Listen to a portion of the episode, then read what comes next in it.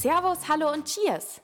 Willkommen bei No Cheers No Story, dein Podcast für liquide Geschichten, hochprozentige Wahrheiten und schluckstarke Gespräche.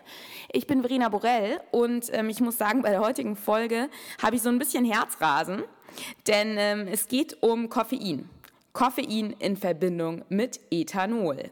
Genau, es geht um Kaffee, den Einsatz von Kaffee in der Bar für Cocktails und auch ähm, ja so ein bisschen die Do's and Don'ts bei der Zubereitung von Kaffee, beim Kauf von Kaffeebohnen, sei es, wenn du jetzt den Kaffee zu Hause machst oder eben auch für dich in der Bar. Und ähm, bei diesem ganz besonders aufgeweckten Thema braucht man natürlich auch einen ganz besonders wachen Geist. Und diesen wachen Geist habe ich mir vor meinem Podcast Mikrofon geholt. Ich habe nämlich den Timon Kaufmann aus München zu Gast.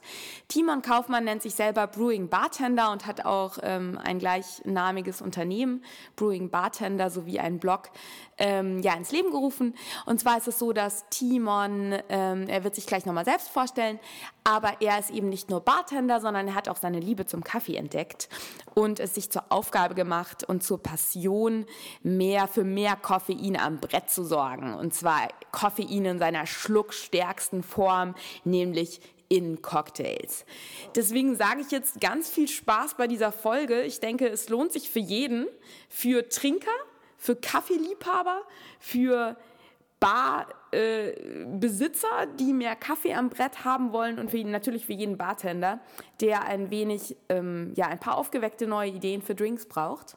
Deswegen ähm, an dieser Stelle vielleicht auch noch ein kleiner Disclaimer. Und zwar ähm, war es so, dass bei der Aufnahme mit Timon, ich glaube, das war einfach zu viel Power, zu viel Energy und zu viel Koffein für mein Aufnahmegerät. Denn das hat irgendwie zwischendurch den Geist aufgegeben. Wir haben dann mit dem Laptop weitergemacht, aber auch der Laptop musste vor so viel geladener, äh, aufgeweckter Power irgendwie ähm, kapitulieren und hat auch den Geist aufgegeben und dann haben wir mit meinem Handy weitergemacht. Es wurde etwas gestückelt. Ich habe es versucht, euch wieder ähm, aneinander zu setzen. Ich hoffe einfach, dass die Tonqualität nicht gelitten hat. Aber ich denke, dass äh, ja, ihr das mir das verzeihen werdet. Ich bin ja dann doch eher für die liquiden und hochprozentigen Sachen und weniger für die technischen zu haben. Von daher jetzt ganz viel Spaß bei der Folge und hoch die Tassen.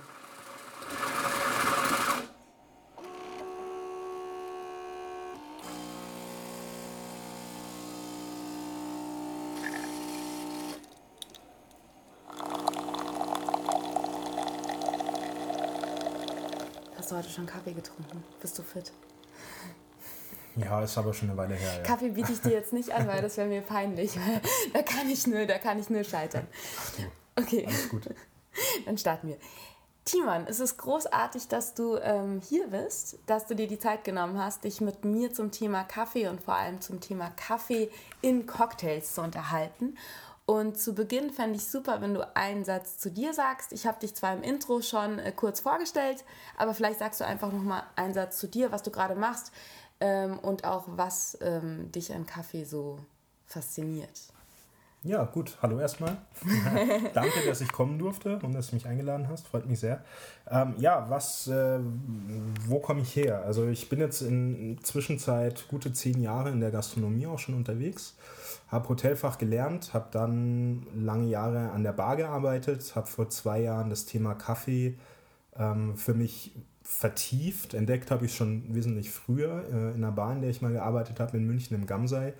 Und ähm, ja, habe gedacht, das würde ich gerne einfach ein bisschen näher kennenlernen, weil ich gemerkt habe, dass da sehr viele Grauzonen noch sind, nicht nur bei mir, sondern allgemein in der Gastronomie und habe das so ein bisschen als meine Nische entdeckt. Ähm, aktuell äh, studiere ich BWL und Wirtschaftspädagogik ähm, hier in München und ähm, habe nebenher mein eigenes Gewerbe, wo ich ähm, ja von Konzeptentwicklung über Personalschulungen, über äh, Cocktailentwicklung, Workshops, im Grunde genommen alles so ein bisschen abdeckt, was mit Kaffee und Cocktails zu tun hat. Deswegen auch das Studium jetzt aktuell, um das einfach noch zu vertiefen und den BWLerischen und ähm, ausbilderischen Hintergrund so ein bisschen mit reinzubringen. Genau, ähm, ansonsten arbeite ich noch in einer Bar, in der Madame Bar beim Oliver von Carnap, der jetzt vor kurzem bei dir yes. schon auf der Couch saß, ja, auf der Podcast-Couch. Podcast Und ähm, ich schreibe noch für die Mixology nebenher, mache dort die ähm, Rubrik, äh, Rubrik Kaffee News und alles, was mit Kaffee im Endeffekt zu tun hat. Und ähm, mache sonst noch ein bisschen Außendienst für einen Spirituosenimporteur Sierra Madre in München. Ja. Genau. Und das reicht dann auch. Ich wollte gerade sagen, da brauchst du mal mindestens so drei Espresso am Tag, damit du das Pensum durchkriegst. Ja, ja. Also ich trinke persönlich tatsächlich eher wenig Kaffee. Ähm, wie viele, privat. Bei wie vielen, bei wie vielen Tassen pro Tag bist du? Also privat zu Hause trinke ich eigentlich überwiegend Tee, weil ich äh, eher der Espresso-Trinker bin. Ja, genau. Nee, ich bin tatsächlich persönlich selber der Espresso-Trinker und Espresso mhm. zu Hause ist doch eine sehr aufwendige Geschichte. Und ähm, ja, wenn ich auf der Arbeit bin, werden es natürlich schon ein paar mehr. Ja, also so ist es nicht, weil es ist wie beim Mixen auch. Man muss immer mal wieder probieren, man muss äh, eine Mühle neu einstellen, mhm. neues Rezept entwickeln für einen neuen Filterkaffee und da musst du natürlich schon die ganze Zeit auch probieren und trinkst dann natürlich auch dementsprechend mehr. Also ich ähm, noch, ich habe ja zwischen meinem Studium und ähm, meinem Abi habe ich ja auch in einem Kaffee gearbeitet und da war ich dann irgendwann bei zwei Filterkaffee und acht Espresso-Shots am Tag ja, und dann habe ich mir auch überlegt so, okay, das kann nicht mehr gesund sein. Und dann habe ich es eingedämmt, da bin ich auch ganz froh drum. Aber das war auch noch diese harte ähm, Vollzeit arbeiten, dreimal in der Woche feiern gehen und ja, ja das ja. Äh, egal. Ja, man merkt es dann schon irgendwann an der ja. Pumpe auch, dass es äh, ja, ist. Also man kriegt dann schon Herzrasen und also der muss Körper nicht, sagt einem schon, wenn Muss nicht ist. sein. Ja. Nee, muss nicht sein. Aber genau, du hast jetzt gerade schon eigentlich das Stichwort zu meinem Einstieg gegeben, denn ich würde ganz gerne jetzt in dem Gespräch mit dir quasi so zwei Teilbereiche abdecken. Zum einen würde ich gerne auf grundsätzliche Basics der Kaffeezubereitung und der Bohnenkunde gehen. Mhm. Für jeden, der da jetzt wirklich noch frisch im Thema ist und bis jetzt immer irgendwie den Coffee to go sich abgeholt hat oder auch für ähm, Bartender, die in ihrer Bar noch wenig mit Kaffee gearbeitet haben und im zweiten Teil würde ich dann gerne auf wirklich dein Spezialgebiet, sprich, sprich der Brewing Bartender, also wirklich den Einsatz von Kaffee in Cocktails und am Brett eingehen. Und du hast jetzt schon gesagt, Espresso zu Hause machen ist ein bisschen schwierig. Vielleicht wäre es cool, wenn wir zum Einstieg einfach, ähm, also wenn du so, so ein bisschen sagst, was es überhaupt für grundsätzliche Zubereitungsarten gibt. Was wären so die Basics, die jetzt jemand beachten muss, auch wenn er nicht äh, der totale Profi ist und auch wenn er quasi jetzt sich einfach nur einen guten Kaffee zu Hause machen will? Was sind so die wichtigsten Sachen, was Zubereitungsarten angeht und auch was Bohnen angeht? Worauf sollte man achten? Ja, also wie du schon gesagt hast, man sollte zumindest oder als erstes bei den Bohnen anfangen. Da kommt es nämlich darauf an, wann die geröstet sind zum einen. Ja. Also das Röstdatum ist sehr entscheidend. Dann kommt es auf die Verpackung drauf an, wie wurde der gelagert im Vorhinein. Und äh, auf die Bohne selbst natürlich auch. Ja, also da sollte man schon drauf achten. Das heißt, wie alt darf, also wenn, wenn ich jetzt irgendwie im, im Supermarkt oder auch irgendwie in der Rösterei, gibt es ja immer diese Aromapäckchen mit diesem krassen Lock. Ähm, wie, also wenn ich die jetzt aufmache, wie schnell muss ich die verbrauchen und worauf muss ich überhaupt achten? Da steht ja dann auch über so ein Röstdatum drauf. Genau. Also ob man die Bohnen aufmacht oder nicht, wenn sie in wiederverschließbaren Aromabeutel sind, ist das relativ egal. Kühlschrank ja. oder nicht? Auf keinen Fall. Auf keinen Gut. Fall. Das ist also, nämlich immer genau, diese Mehr. Eine, ja, ist ja. Ein, ein großer, großer Fehler, der oft gemacht wird. Aus dem Grund, äh, Kaffeebohnen sind hydrophil ne, hydrophob, Entschuldigung, mhm. nicht hydrophil. Das heißt, äh, sie ziehen ähm, Flüssigkeit oder Feuchtigkeit an. Und äh, Feuchtigkeit ist oft mit Gerüchen behaftet. Das heißt, ähm, kann, man kann die Bohnen schon im Kühlschrank machen, dann riecht der Kühlschrank nach nichts, dafür die Bohnen nach Käse, Salami und was man halt sonst noch alles im äh, Kühlschrank hat. Wenn man das gerne in seinem Kaffee haben möchte, kann man das sehr gerne machen. Für so ein, Ansonsten eher nicht. Könnte man ja dann auch ganz gut für Cocktails einsetzen, ja, so einen Speck-infused ja, genau. Coffee Old Fashioned. Bacon Coffee, ja, super, super. Ja. Nee, was man, okay. was man machen mhm. kann. Also man sollte die Bohnen so schnell wie möglich aufbrauchen. Nach mhm. dem Rösten sollte man den Bohnen so drei bis sieben Tage Zeit geben, dass mhm. die ihre Aromen entwickeln und äh, ausgasen können, weil die werden im Rösten anfangen, CO2 auszugasen und das, dieser Prozess muss erstmal so gut wie oder so weit wie möglich abgeschlossen sein. Und danach sollte man sie maximal zwei bis notfalls drei Monate aufbewahren. Mhm. In, in der Zeit sollte man es verbrauchen. Wenn man vornherein schon weiß, das wird man nicht schaffen, weil man im Urlaub in äh, kompletter Euphorie irgendwie 50 Kilo eingekauft hat, dann hat man die Möglichkeit, noch sie in den Tiefkühler zu machen. Okay. Das konserviert den Geschmack etwas besser, wie sie einfach nur draußen stehen zu lassen. muss sie dann aber gefroren verarbeiten. Also das heißt, immer nur so viele Bohnen rausnehmen, wie man gerade braucht und im gefrorenen Zustand mahlen und dann heiß aufbrühen. Weil sobald die auftauen, man kennt es von einer kalten Dose oder so, die man aus dem Kühlschrank äh, holt, bildet sich Feuchtigkeit an der ja. Oberfläche und dann kann man die Bohnen im Endeffekt wegschmeißen. Okay. Ja. Ähm, kurze Frage, wo Kaffee kaufen? Weil, ähm, also es gibt ja auch im Supermarkt Kaffee. ja, aber ich meine, wenn mir Was jemand... würdest du empfehlen an, also kleine Röstereien oder gibt es irgendwie sowas, wo du sagst, oh Gott, das auf gar keinen Fall? Das kommt drauf an. Also man kriegt im Supermärkten mittlerweile sogar teilweise Kaffee von kleineren Röstereien. Wenn das Röstdatum darauf vermerkt ist und äh, man sicher gehen kann, dass äh, der Kaffee da nicht schon seit drei Monaten im Regal steht, kann man das auch ruhig machen. Da spricht gar nichts dagegen. Aber man muss halt wissen, wann der Kaffee geröstet worden ist. Bei den Supermarktcafés ist das in 99% der Fälle nicht der Fall. Und von daher ist es halt oft so, dass der Kaffee im Supermarkt leider schon äh, über dem Zenit ist. Ähm, deswegen würde ich tendenziell zu kleineren Röstern gehen, die vor Ort rösten, ähm, mit denen man über die Qualität sprechen kann und da auch einen gewissen Einblick in die Qualität der Bohne hat. Okay. Ähm, so, jetzt haben wir quasi die, die, die Bohnen, die frischen Bohnen zu Hause, beziehungsweise in der Bar. Was gibt es jetzt so an Grundzubereitungsarten, die man einfach auf dem Schirm haben sollte, mhm. wenn man sich mit dem Thema Kaffee auseinandersetzt? Also beim Thema Filterkaffee, was aus meiner Sicht ähm, die eins, ja nicht einzige, aber für den Privatgebrauch ist Filterkaffee schon die erste Wahl, weil Espresso doch sehr viel Zuwendung und äh, Detailwissen erfordert, um ich sage jetzt mal, einen Espresso zu Hause machen zu können, der an guten Gastronomie-Espresso rankommt. Einfach weil die Maschine eine gewisse Temperatur erreichen muss. Man muss den Kaffee richtig einwählen. Ähm, man sollte ein paar Kaffees bezogen haben, bis die Maschine quasi richtig äh, produziert. Das alles ist mit sehr viel Zeitaufwand verbunden. Und wenn man sich jetzt vorstellt, äh, morgens die Kaffeemaschine anzumachen, schnell Zähne zu putzen und sich dann vor der Arbeit einen Espresso rauszulassen und dann wieder auszuschalten, da ist man leider ja ein bisschen auf dem Holzweg. Also wenn man das richtig mhm. macht, dann muss man für einen Espresso, den man sich morgens zieht, 20 bis 30 Minuten einrechnen. Und äh, ich glaube, die Zeit möchten die wenigsten investieren. Von daher für zu Hause ähm, ist Filterkaffee schon eher anzuraten. Also das ist so die, das eine der bekanntesten oder der klassischsten Varianten wäre die äh, French Press ähm, also diese, diese äh, Pressstempelkanne, die man so von der Groß ganz geil. Ja, die man so von der Oma kennt. Ähm, das ist so von, vom Handling her mit das einfachste, was es an Filterkaffee gibt. Ähm, ansonsten halt den klassischen äh, Pour-Over, ähm, wo man ja einen Kaffeefilter hat. Bei den Kaffeefiltern sollte man zumindest darauf achten, dass es weiße Filter sind, keine braunen, weil die braunen doch einen sehr kräftigen Eigengeschmack haben. Ähm, Krass, das wusste ich zum Beispiel nicht. Ja, also Heavy. man hat dann Papiergeschmack einfach im Kaffee. Okay. Also wenn man einen Filterkaffee im, im Papierfilter brüht, ähm, sollte man den Filter vorher zuallererst einmal mit heißem Wasser auswaschen quasi. Mhm. Also einfach so ein bisschen mit heißem Wasser benetzen, dass so der erste Papiergeschmack rausgeht und erst dann den Kaffee brühen. Und braune Filter haben eben wieder einen stärkeren Geschmack wie weiße Filter. Also sollte man da tendenziell eher zu den weißen Filtern greifen. Genau, was gibt es noch? Wer seinen Kaffee ein bisschen kräftiger mag, der äh, kann noch zu äh, Mocatier greifen oder Espresso-Kocher, wie man so schön sagt. Ach, das sind diese kleinen. Das sind diese Kannen zum ähm, Zusammenschrauben, die man dann auf dem Herd stellt.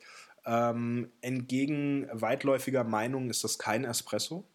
Aus dem einfachen Grund, ähm, dass hier einfach nicht mit dem gleichen Druck gearbeitet wird. da ist dann auch keine Crema drauf. Ähm, es kommt darauf an, wie fein man malt. Also man kann schon eine leichte Crema hinbekommen, aber ich würde es nicht empfehlen, weil wenn man zu fein malt, dann kann es sein, dass irgendwann halt das äh, Notfallventil einspringt und dann hat man gar keinen Kaffee. Also ja, empfehlenswert ist es nicht. Ähm, wenn man kräftigeren Kaffee mag, kann man es gerne machen. Es ist aber halt kein Espresso, weil einfach mit einem wesentlich geringeren Druck wie in einer Kaffeemaschine gearbeitet wird. Genau, das wären so die drei Hauptmethoden im Endeffekt, die für zu Hause sinnvoll sind, bisschen fortgeschrittener Varianten, wären dann noch die Aeropress. Das ist eine Mischung aus, einem, aus einer Pressstempelkanne und einem normalen Papierfilter. Was ist eine Pressstempelkanne? Das ist diese French Press. Also okay, dieses, ja. Diese, dieses so, ein, so, ein hohes genau, Glas genau, ja. mit so einem Sieb obendrauf, mit einem Stiel, das man dann runterdrückt. Gießt genau. mit heißem Wasser auf und dann Ganz genau. Kaffee ist gröber gemahlen. Das dann Ganz genau. Die, ja. mhm. Ganz genau. Genau. Und das sind ja eigentlich so die Hauptmethoden. Ja. Es gibt ja da noch diese äh, Cold Drip, Drip, bla blups. Ähm, was hat es damit auf sich? Ist das was, was dann schon quasi eher was für wirklich ähm, jetzt nicht für den Hausgebrauch ist, sondern für den Bargebrauch? Oder wie stehst du dazu? Also Cold Trip, also hier sprechen wir jetzt von kalten Kaffees oder kalt gebrühten Kaffee. Das heißt, der Kaffee wird nicht mit heißem, sondern mit kaltem Wasser gebrüht im Endeffekt. Dadurch ist die Brühdauer wesentlich länger kann von sechs Stunden oder teilweise sogar nur drei Stunden bis zu 24 Stunden gehen, ja, die Extraktionszeit.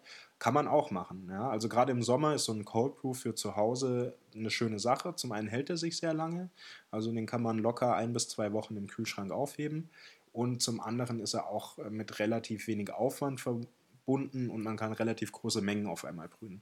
Ähm, was du jetzt kurz angesprochen hast, ist der, ist der Cold Trip. Das ist wieder eine Spezialform, wo der Kaffee im Endeffekt durch das Kaffeemehl durchtropft und äh, dadurch einfach nochmal anders extrahiert. Ist eine sehr aufwendige, sehr reinigungsintensive Arbeit und ähm, die meisten Cold Trips sind nur für einen Liter ausgelegt, maximal, ähm, was halt ja doch eher was Aufwendigeres ist. Für den Hausgebrauch kann man das ganz gut machen.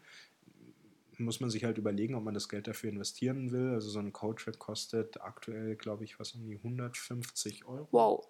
Roundabout. Also ähm, ist schon eine gewisse Investition, schaut halt schick aus, aber nimmt halt auch wieder Platz weg. Also da muss man halt wissen, was, was einem wichtiger ist. Ja, für die Gastro ist ein Codetrip äh, gerade für die Bar interessant, weil man halt auch andere Infusionen damit machen kann. Aber wie gesagt, man ist halt durch die Durchlaufmenge sehr limitiert. Ja? Da ist der Arbeitsaufwand halt, muss man wissen, ob das im Verhältnis zu dem steht, was man vorhat. Das heißt, man kann quasi nur kleine Mengen damit machen und jetzt nicht irgendwie.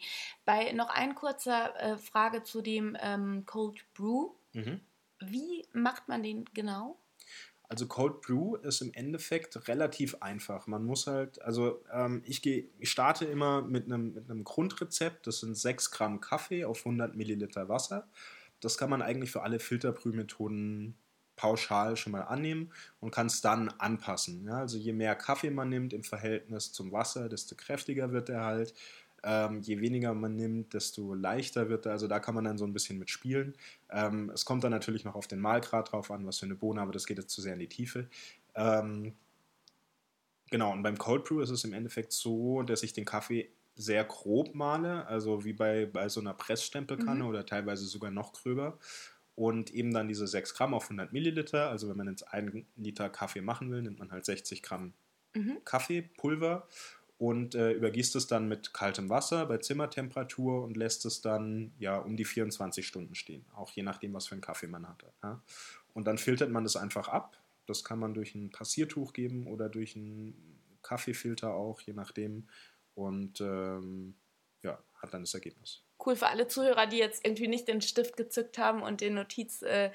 Äh, ich werde das nochmal in den Show Notes vermerken. Irgendwie so, vielleicht so das ein oder andere Grundrezept, was der Timon jetzt hier rausplaudert, kann ich nochmal unterhalb des Podcasts oder im Artikel auf meinem Blog könnt ihr das nochmal nachlesen.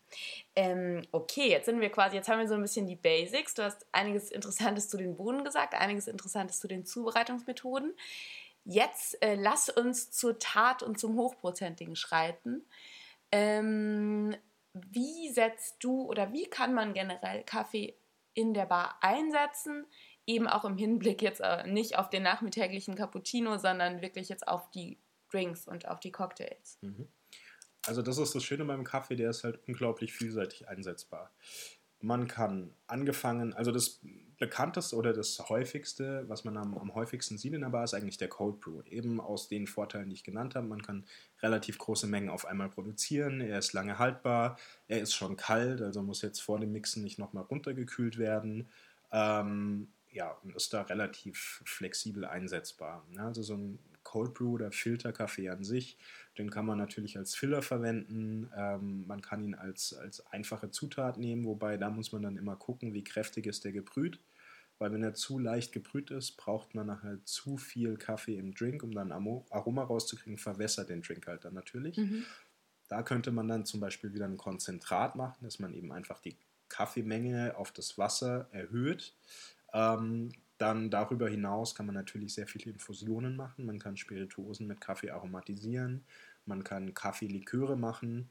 Ähm, man kann ihn als Espresso, also als äh, relativ kräftiges Konzentrat verwenden. Man kann Sirup daraus machen. Also die ja, Möglichkeiten sind unglaublich vielfältig. Und ähm, was das Interessante daran ist, oder was besonders interessant daran ist, ist, je nachdem, was für, für eine Bohne man verwendet, hat man nochmal ein komplett anderes Geschmacksprofil.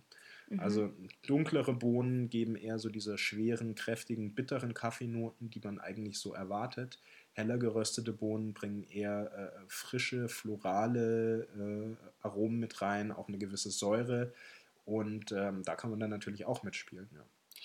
Fallen dir da vielleicht zwei Beispiele auch für Drinks ein oder für praktische Anwendungen jetzt? also sagst, ganz ähm, eines der, der ja, bekanntesten Beispiele wäre jetzt zum Beispiel der Espresso Martini, ja. den du eigentlich in fast jeder Bar kriegst. Es war auch der Trink, der mich so ein bisschen zum Nachdenken gebracht hat, weil. Ähm, Wo hast du ihn getrunken? Oder das, hattest du ein einschneidendes Espresso Martini-Erlebnis? Ja, da habe ich äh, in einer Bar gearbeitet, ich nenne jetzt keine Namen, ähm, ähm, wo wirklich auf einem sehr, sehr, sehr hohen Niveau gearbeitet hat und wirklich jede einzelne Zutat im Grunde genommen durchdacht hat, die in den, in den Cocktail kam. Also man hat geschaut, okay, welcher Gin ist jetzt der optimale für den Drink und hat dann den Drink mit sechs verschiedenen Gin-Sorten ausgemixt, bis man den optimalen Gin hatte. Man hat sich Gedanken über das Eis gemacht, über die Zubereitungsmethoden, über wie alt der Zitrussaft ist. Also wirklich sobald die Aufnahme zu Ende ist, musst du mir die Wahrheit verraten. ja, und ähm, als es dann halt zum Espresso Martini ging, ähm, hieß es dann halt in der Rezeptur nur Espresso, was ja schon mal zum einen, wie gesagt, schon mal ein Unterschied per se ist, ob ich jetzt eine dunkle oder eine helle Bohne nehme. Mhm. Und zum anderen war das dann halt so eine, ja, alte, super billige Pet-Maschine im Backoffice mit so einem, ja, Pet-Café, der einfach widerlich war. Und der wurde dann da in den Trink verarbeitet. Und da hat man halt schon gesehen, dass so dieses Bewusstsein für die Zutat Kaffee einfach noch nicht da ist und ähm, da nicht so viel Gedanken drüber gemacht werden. Wann war das in etwa so zeitlich? Das war vor etwa ja, vier Jahren, also bevor diese Kaffeewelle wirklich ja. durch die Decke gegangen ist, mehr oder weniger. Aber das war so der Drink, wo ich gesagt habe, okay. Aber um auf deine ursprüngliche Frage mhm. zurückzukommen, in diesem Drink, der jetzt tendenziell, also für die, die den Drink nicht kennen, das ist äh, Wodka, Espresso, äh, Zucker und Kaffeelikör in der klassischen äh, Rezeptur. Es gibt kleinere Abwandlungen. Ähm, und äh, es ist tendenziell eher ein süßlicher Trink. Ähm, und in dem Trink kann man eben durch den Espresso die Balance sehr gut steuern. Weil wenn man jetzt einen eher bitteren Kaffee nimmt und einen eher, eher kräftigen mit schweren, vollen Aromen, rutscht der Drink gerne in eine Richtung ab, die halt ein bisschen zu süß wird. Und wenn man jetzt einen mhm. hell gerösteten Kaffee dagegen nimmt, der eine gewisse Säure mitbringt, kann man die Süße vom Trink halt sehr gut ausbalancieren, allein mit der Säure vom Kaffee. Und da zeigt sich halt schon, dass die Wahl des Kaffees auch durchaus äh, einen Unterschied machen kann. Ja. Wirklich die Aromastrukturen eines Drinks sich verändern können durch die Bohne. Genau. Mega interessant da kann man ja echt auch richtig rumexperimentieren dann, ne? Und Definitiv. einem Drink eine ganz andere Richtung geben. Definitiv, ja. Auch damit vielleicht auch spielen, ob das jetzt eben Daydrinking-Geschichte ist oder eher mhm. was zum Afterdinner oder so. Ja. Stelle ich mir cool vor. Ja. ja. also wie gesagt, die Möglichkeiten sind da sehr, sehr vielfältig. Was ich jetzt ähm, vor kurzem auch so ein bisschen, ja, mehr oder weniger entdeckt habe, weil das so ein, so ein No-Go eigentlich ist, wo alle sagen so, oh nee, kann man nicht machen, ist äh, tatsächlich auch so Kapselkaffee. Mhm. Ja? Also aus, ähm, ja, aus einer, so einer klassischen Espresso-Maschine, mhm. weil da gibt es mittlerweile tatsächlich auch ähm, High-End Kaffeeproduzenten, die Kapselkaffee anbieten, also heller geröstete Sorten und ähm, ja, Speciality Single Origin Cafés, also okay. Cafés aus einer Region, was jetzt kein Blend ist, was man normalerweise wirklich nur im, im Speciality, also im hochwertigen Spezialitäten-Kaffeebereich hat. Und ähm, die Maschinen arbeiten mit einem äh, sehr konstanten Druck und einer sehr stabilen Temperatur, was zwei sehr wichtige Kriterien beim Kaffeebrühen sind und von daher kann man da schon auch interessante Ergebnisse rausbringen. Man muss halt nur sich so ein bisschen von dem Gedanken des Espressos verabschieden, weil Kapselkaffee ist im Endeffekt eine Kategorie für sich. Also man kann sagen, bei einem Filterkaffee hast du eine Extraktionsrate von ja, 1 bis 2 Prozent. Bei einem Espresso sind es um die 10 Prozent und bei einem Kapselkaffee hast du um die 5%. Also der heißt, der ist genau in der Mitte. Es ist Extra Extraktionsrate bedeutet? Das heißt im Endeffekt die Stoffe, die du aus dem Kaffee rauslöst okay. mit dem ja. Wasser. Ja? Verstehe. Mhm. Da du beim Espresso halt mit Druck arbeitest, sind das halt wesentlich mehr wie ja. bei einem Filterkaffee. Logisch. Und der Kapselkaffee liegt halt genau in der Mitte, sozusagen. Also in ja. etwa, nicht genau, in etwa. Das heißt, es ist nicht wirklich ein Filterkaffee, es ist aber auch nicht wirklich ein Espresso. Und ähm, so im Experimentieren mit, mit Cocktails und Cocktailmixen habe ich festgestellt, dass er wesentlich einfacher in einen Drink zu integrieren ist. Weil er halt, wie gesagt, mehr Aroma mitbringt, ähm, wie ein Filterkaffee, aber jetzt auch nicht so intensiv und aggressiv ist wie ein Espresso, weil Espresso ist in Cocktails sehr schwer zu kombinieren mit äh, zusätzlicher Zitrussäure, also mit äh, Limette, Zitrone. Also das ist nicht einfach, da ein Espresso mit einzuarbeiten, ohne jetzt ja, Probleme mit der Balance von dem Drink zu kriegen. Und da ist Kapselkaffee tatsächlich äh, gerade für Bars, die sagen, sie wollen jetzt keine, keine Siebträgermaschine anschaffen, mhm. was ja auch verständlich ist. Für eine Bar, die abends um 8 Uhr aufmacht und äh, vielleicht drei Espressi am Abend verkauft, die braucht sich keine Maschine für 5000 Euro, sage ich ja. jetzt mal, dahinstellen. Ja, das Bei den Kapseldingern ist ja mir immer nur so unfassbar unsympathisch, dass sie so einen wahnsinnigen Abfall machen. Mhm ist auch ein Punkt, der ähm, jetzt zuletzt auf dem Coffee Festival in Berlin sehr heiß diskutiert wurde. Ähm, wenn es richtig, ähm, wie sagt man, recycelt wird, ja. ist es nicht so umweltschädlich, wie man denkt. Also tatsächlich, wenn man das jetzt, wenn man von einem richtigen Recycling ausgeht, ist das umweltschädlichste der Espresso weil ähm, der von äh, der Verarbeitung, also zum einen wegen der Extraktionsrate einfach äh, sehr gering ist. Aus einem, aus einem mhm. Kapselkaffee kannst du viel mehr rausholen. Ja. Verstehe. Ähm, am umweltfreundlichsten ist Instant-Kaffee tatsächlich. What? Ja, also dieser Pulver, dieses ja. Pulver, was du dir im Endeffekt so, ja, also was eigentlich keiner trinken will. Aber aus dem Grund, weil einfach die äh, Extraktionsrate von dem Kaffee so enorm hoch ist. Also die holen einfach das Maximum, was man irgendwie an Geschmack aus dieser Bohne rausholen kann, holen die halt raus und packen es halt in eine Dose. Ja. Das heißt, die, äh, die, die Bohne wird im Vergleich zum Espresso einfach viel, viel besser ausgenutzt. Dann kommen die Kapseln tatsächlich, kurz nach dem, äh, kurz nach dem Instant-Kaffee, dann kommt Filterkaffee und dann Espresso. Wow, vorausgesetzt, aber, ja. vorausgesetzt natürlich, dass es richtig recycelt wird. Wenn es falsch recycelt wird, sind die Kapseln die schlimmsten. Was bedeutet richtig recycelt in dem Moment, dass man das wirklich dann in den Spezial... Ja, also ähm, da muss ich... Sich Ketten äh, draus bastelt. sozusagen, ja. ja. Das Alupapier abziehen und so. Nee, also so viel ich weiß, ähm, äh, kann man die ähm, wirklich gesondert auch abgeben. Ja. Ah, okay. Aber das würde halt für eine Bar, die einen höheren Durchlauf hat, bedeuten, dass sie die separat sammeln müssen und dann mhm. halt wirklich separat auch abgeben müssen. Also sagen wir es mal so, Hand aufs Herz, so im Baralltag und im Barstress äh, eher also, also eine Herausforderung. Würde ich jetzt gar nicht mal sagen. Also es ist durchaus umsetzbar. Ja? Du brauchst mhm. ja nur ein kleines Eimerchen direkt neben die Maschine stellen, wo einfach wirklich nur die Pads reinkommen ja. und die machst du halt einmal am Abend leer. Ja? ja. Und ähm, ja, also da gibt es, ich glaube, da betreiben Bartender ganz andere Aufwände. Wenn ich jetzt an mhm. klares mhm. Eis und äh, ja, okay, das stimmt. Frisch gepresste Säfte und eigene Cordials und was weiß ich, was nicht alles denke, ähm, was äh, zugunsten der Qualität betrieben wird, dann ist das, glaube ich, ein überschaubarer Aufwand. Ja. Finde ich aber gerade wirklich einen interessanten Fakt, ähm, dass du sagst eben, dass es gar nicht so dramatisch ist mit dem Kapselkaffee, wenn man ihn richtig entfernt, weil es tatsächlich irgendwie ja doch auch so ein Diskussionspunkt war, gerade in Zeiten, wo wir ja uns auch eben gerade um die Nachhaltigkeit jetzt ja auch noch in der aktuellen, also mhm. Mixology ist ja auch ein großes äh, Thema, mhm. eben nochmal ähm, ja. Nachhaltigkeit am Tresen und mhm. das kriegt man ja jetzt auch wirklich, ob das jetzt in Cocktail Competitions äh, ist, wo jetzt irgendwie Nachhaltigkeit verlangt wird. Ja. Ähm, Finde ich einen interessanten Punkt, dass du eben sagst, ja. dass es. Ähm, also ist die gleiche mhm. Debatte wie mit Dosen. Ja? Mhm. Mit dem Aluminium der Dosen. Wenn es richtig recycelt wird, ist Aluminium ist in der Erstherstellung zwar sehr energie- oder, oder ressourcenaufwendig, äh, ja. Kann aber sehr einfach wiederverwertet werden. Mhm. Ja? Und so ist das halt auch mit dem Aluminium dieser kleinen Kapseln. Mhm. Und ähm, ja, das liegt dann im Endeffekt am, am Handling, wie man damit umgeht.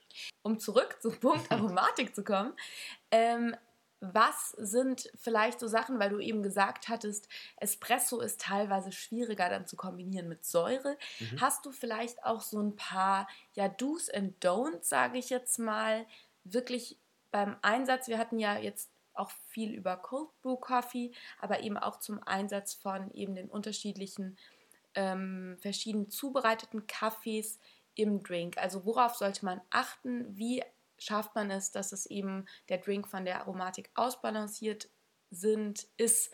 Was sind vielleicht so Punkte, wo du sagst, Obacht, ähm, eben wie mit der Säure? Ja. Gibt es da so ein paar Facts, die man beachten kann? Also man sollte sich halt über das äh, Gesamtkonzept des Trinkes einfach äh, im Klaren sein.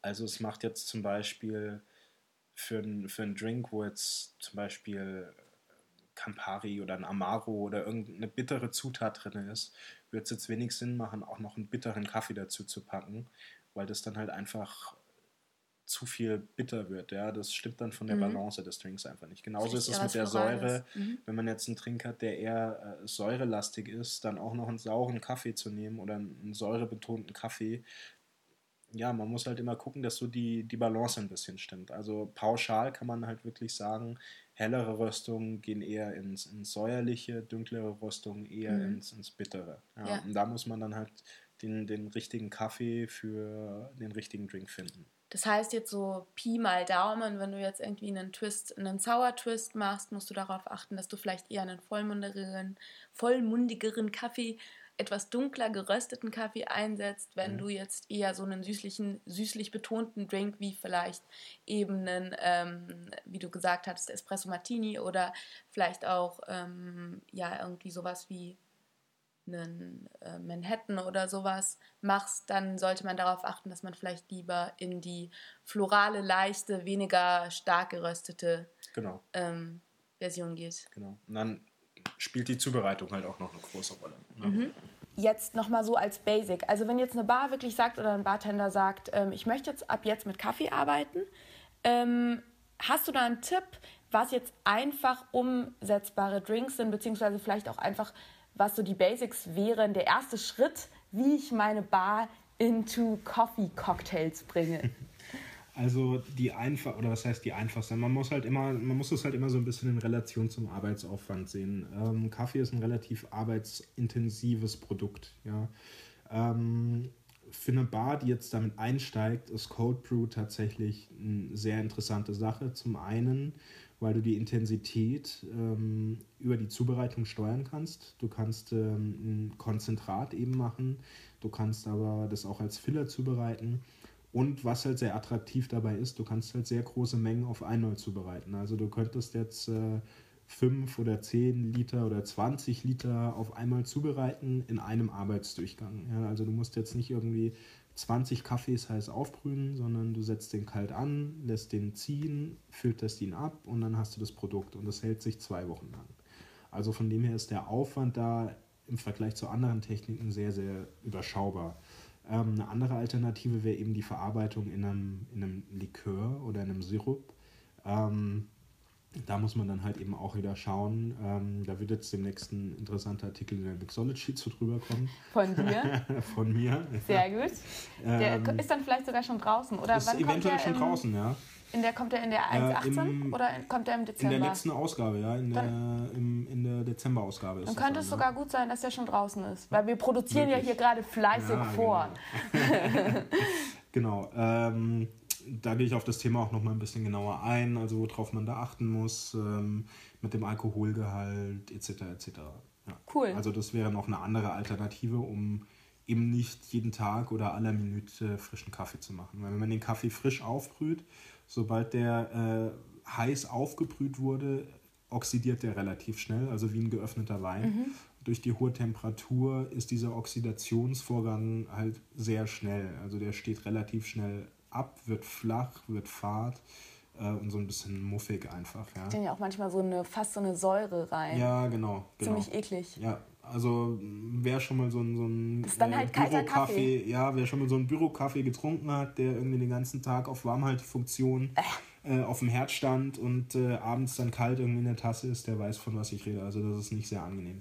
Also heißer Kaffee ist einfach nicht sehr lange haltbar. Man kann ihn direkt auf Eis brühen, dadurch wird er halt schlagartig runtergekühlt, hat noch eine andere Säure, eine andere Frische mit drin und dann ist diese Oxidation ein bisschen gestoppt. Ja, aber Cold Brew ist da doch schon wesentlich cool. Ja, haltbar. Das heißt, quasi die zwei Zubereitungen oder die zwei Kaffeearten wären Cold Brew oder ein Kaffeelikör. Oder ein Sirup. Oder ein Sirup, genau. Also Cold Brew genau. mit Zucker versetzt ja. zum Beispiel.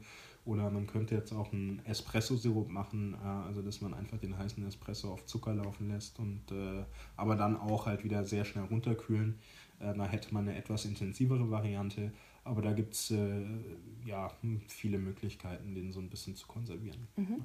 Du hast ja auch einen äh, Blog, den Brewing Bartender Blog, den ich auch ähm, verlinken werde in den Show Notes. Hast du da eigentlich, ich war jetzt schon äh, zugegebenermaßen länger nicht mehr drauf, hast du da ähm, auch nochmal äh, Rezepturen? Da sind so grundlegende Zubereitungstechniken sind da mit drauf. Meine ich ja. nämlich, mich zu erinnern, dass ja, du da ein genau. paar coole Sachen hast. Also da ist so ein, so ein Grundstock an Rezepturen, da ist zum Beispiel auch die Aeropress beschrieben ja, mhm. und äh, Cold Brew eben sehr detailliert äh, in der Zubereitung. Solche Sachen sind da drauf. Ich muss ehrlich gesagt zugeben, dass ich da aktuell nicht mehr so aktiv war, aufgrund ähm, ja, meines doch, mannigfaltigen äh, Aufgabenbereichs. Ja, genau. Äh, ich habe doch die eine oder andere Aufgabe aktuell zu tun. Ähm, ich versuche aber immer mal wieder so ein bisschen was Interessantes drauf zu packen. Aber das ist auch ganz interessant. Also wenn du jetzt zuhörst und irgendwie da tiefer einsteigen willst, dann ähm, schau einfach mal in die Show Notes oder schau auf dem Artikel, den ich zum äh, Podcast veröffentliche auf meinem Blog. Da verlinke ich Timons ähm, Brewing Bartender Blog nochmal. Da kann man dann nochmal alles genauer nachlesen. Ähm, jetzt zum Abschluss würde mich noch wahnsinnig interessieren, was du so für, wie du die Entwicklung des Kaffees Trends, Bar, Kaffee-Bar-Trends siehst, weil du ja auch gesagt hattest, als du da in dieser besagten geheimnisvollen Bar ähm, mit den Espresso-Pads standest, galt dem Kaffee noch null Aufmerksamkeit. Das hat sich ja, wie gesagt, ich hatte ja auch diese Erlebnisse jetzt während der BCB im Oktober, dass es ja doch irgendwie Kaffee voll das Thema ist und es irgendwie Kaffeetonics und weiß nicht was alles gibt. Ähm, gibt es so Strömungen, hochprozentige Strömungen oder aufgeweckte neue Trends, wo du sagst, da lohnt es sich hinzugucken? Oder was passiert da gerade so? Also aktuell ist äh, so ein bisschen eine Renaissance vom Kaffee, einfach so ein bisschen Aufklärungsarbeit, was Kaffee eigentlich überhaupt ist, was da für Qualität dahinter steckt, äh, wie man den überhaupt richtig zubereitet. Da wurde in der Vergangenheit äh, ja nicht so viel Wert drauf gelegt, glaube ich. Kaffee an sich in der Bar, in Cocktails wird sicherlich eine Zutat sein, die immer mal wieder auftaucht, aber ich glaube jetzt nicht, dass jetzt jede Bar flächendeckend einen Kaffeetrink jetzt äh, mhm. in naher Zukunft auf die, auf die Karte nimmt. Also da ist jetzt, wie es halt so oft in der Barszene ist, ist ein sehr große, großer Hype um, um das Thema. Ist halt was Neues, was Neues Aufregendes, da kann man sich wieder reinarbeiten, wieder was neue Ideen entwickeln. Podcasts ähm, drüber machen. Podcasts drüber machen, genau. Aber ich denke, im Großen und Ganzen wird äh, diese Euphorie auch wieder ein bisschen abflachen. Ähm, was aber wünschenswert wäre, äh, beziehungsweise was ich glaube und auch als Trend sehe, ist, dass die Kaffeequalität im Allgemeinen dadurch einfach sehr stark profitiert und ähm, dass man dann halt auch in Restaurants und Bars gehen kann, ähm, also hochwertige Restaurants und Bars und sich dann eben auch darauf verlassen kann, guten Kaffee zu kriegen, was mhm. aktuell noch absolut Mangelware ist. Ja, das stimmt. Also ähm, wer gerne mal und ähm, Gastronomen sind in der Regel Genussmenschen, mhm. äh, sich gerne mal äh, ein gutes Abendessen gönnt, äh, was dann auch mal in die 1, 2, 300 Euro gehen kann und das dann nachher mit einem wirklich schlechten Espresso abschließen Boah, muss, ja. ist dann schon bitter. Bitter, ja, im wahrsten Sinne des Wortes und auch ein bisschen unpassend und teilweise sogar unverschämt bei den Preisen, die dann abgerufen werden. Und da ist es halt auch für eine Bar, glaube ich, gerade für Bars, die sich halt sehr über, sehr viel über Qualität Gedanken machen, sehr qualitätsbewusst sind. Ähm, eine Überlegung, ob man den Kaffee dann in der Qualität auch noch anbietet oder ob man sich entweder diesbezüglich weiterentwickelt oder sagt, nee, das ähm, passt einfach nicht zu uns und äh, da nehmen wir uns dann raus. Aber da mhm. bin ich auch glücklich mit. Ja? Weil ja. wenn jemand sagt, ich habe nichts Gutes da, dann bin ich dem auch nicht böse, dann trinke ich was anderes. Ja? Keine ja. halben Sachen. Genau, keine halben Sachen. Ja. Stichwort Weiterentwicklung, Weiterbildung. Ähm, gibst du, also wenn jetzt jemand zuhört und sagt, er möchte ähm, seinen gastronomischen Betrieb oder seine Bar ein bisschen auf Vordermann bringen, ist es auch so, dass du da quasi, dass er dich auch kontaktieren könnte und du da auch ähm, in beratender Tätigkeit zur Seite stehst? Definitiv, ja. Also ich biete Kaffeekurse. Kaffeecoaching. Kaffeecoaching, ja. Also äh, das geht über, über reines Handling der, der Maschine und Einstellen der Mühle, wo es ja oft schon scheitert äh, wir brauchen gar nicht mal bis Einstellung der Mühle gehen. Allein die Maschine sauber zu halten, ist ja teilweise mhm. schon äh, ja, ein Novum. Ähm, ja, also um es auf den Punkt zu bringen, ja, alles was mit Kaffee und Cocktails in dem Bereich zu tun hat, ähm, stehe ich natürlich auch gerne beratend zur Seite. Sehr cool. Hast du noch irgendwie ein äh, Special-Rezept oder einen Drink, wo du sagst, das ist gerade dein Lieblingskaffee-Drink? Also was ich. So als kleine finde, Inspiration noch zum Rauskommen und um ich, mir den Mund äh, wässrig zu machen. was ich persönlich finde, was, was sehr, sehr gut passt, ist äh, Süßwein mit Kaffee. Ja, Tatsächlich. Geil. Also so eine schöne Beerenauslese äh, in, einem, in einem Drink in Kombination mit Cognac zum Beispiel oder, oder einem, einem Beeren- oder Traubendestillat, Brandy, Cognac, äh, Krapper. Ich meine, das sind jetzt auch alles äh, Spirituosen, die traditionell auch gerne zum Kaffee gereicht werden. Äh, funktioniert wunderbar und wird, ähm, ja, habe ich so noch nicht häufig gesehen tatsächlich. Also wer mal ein bisschen rumspielen will, Süßwein und Kaffee ist eine, ist eine sehr schöne Kombination. Auch Wermut und Kaffee zum Beispiel. Ja, ja das, das äh, hört sich tatsächlich genial an. Du hast, glaube ich, sogar schon mal einen, einen getrunken, oder? Ich so, ein, so ein Torino Smash-Abwandlung mit ja. Kaffee, Kaffeeinfusion. Ja, ja, genau. Und das fand ich zum Beispiel total geil. Eben diese Wermutgeschichte. Aber ich finde es das interessant, dass du nochmal eben auch so auf Süßwein, also wirklich keinen gespriteten Wein, sondern ja. dass du auf einen Süßwein gehst. Finde ja. ich sehr interessant. Das ist doch eine ganz schöne Inspiration jetzt noch für jeden, der zuhört. Und ähm, ich glaube, dass wir beide jetzt auch ganz gut durstig geworden sind. Erstmal einen Kaffee. Erstmal einen Kaffee. Danke dir, Timon. Sehr gerne, danke dir. Yay, es hat jetzt auch aufgenommen.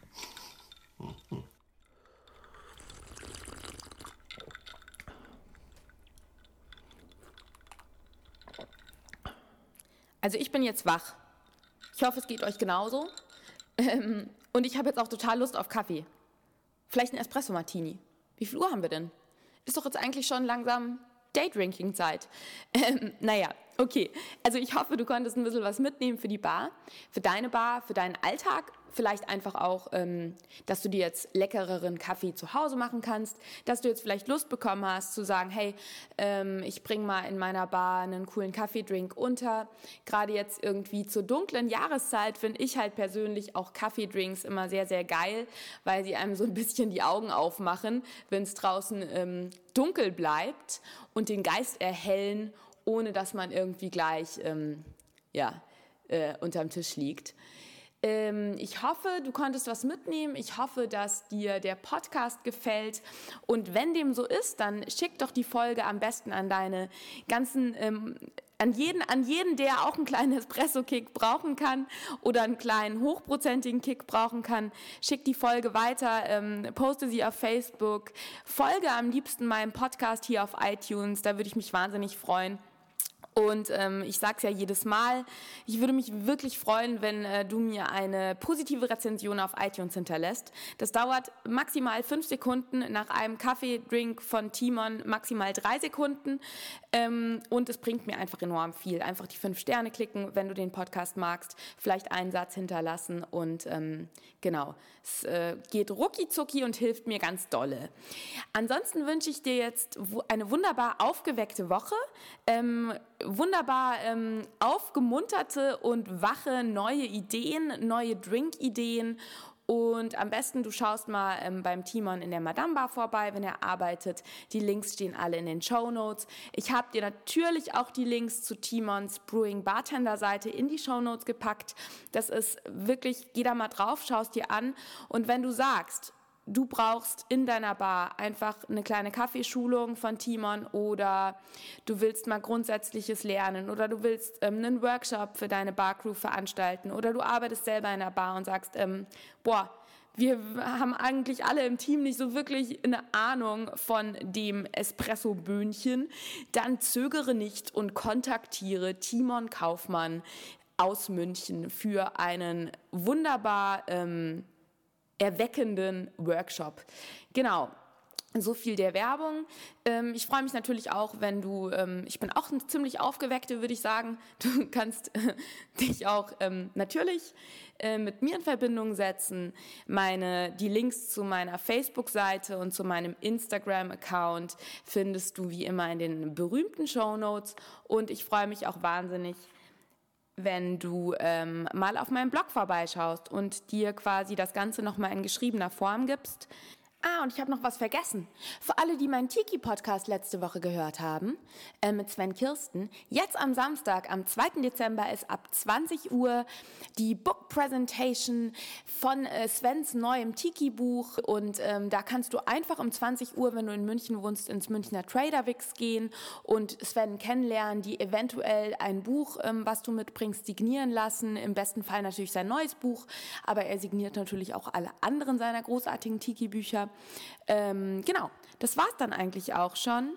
Und ich wünsche dir jetzt eine wunderbar aufgeweckte Woche. Und dann hören wir uns einfach nächste Woche, wenn es wieder heißt, stay thirsty und cheers!